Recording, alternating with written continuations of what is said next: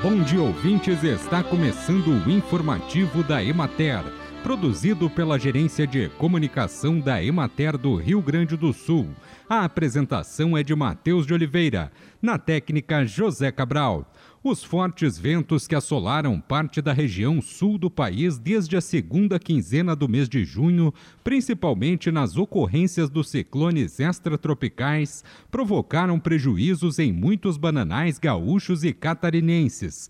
Desde o primeiro e mais forte evento, os preços praticados têm se elevado lentamente, mas somente nos últimos dias apresentaram maior alta. A época é de entre-safra nacional e, consequentemente, os preços da banana estão em elevação também em outros estados do país.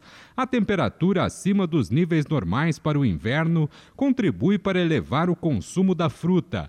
Em relação ao volume médio por dia forte de agosto no último triênio, na terça-feira da semana passada, houve redução de 59,21% na entrada de banana caturra no mercado da Ceasa RS.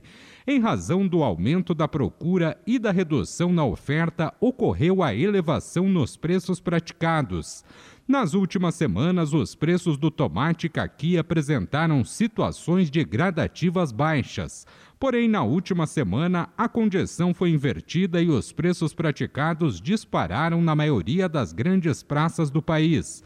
O principal motivo da atual elevação foi a diminuição temporária na oferta nacional em virtude das temperaturas mais elevadas que haviam acelerado o amadurecimento e elevado os volumes disponíveis nas últimas semanas.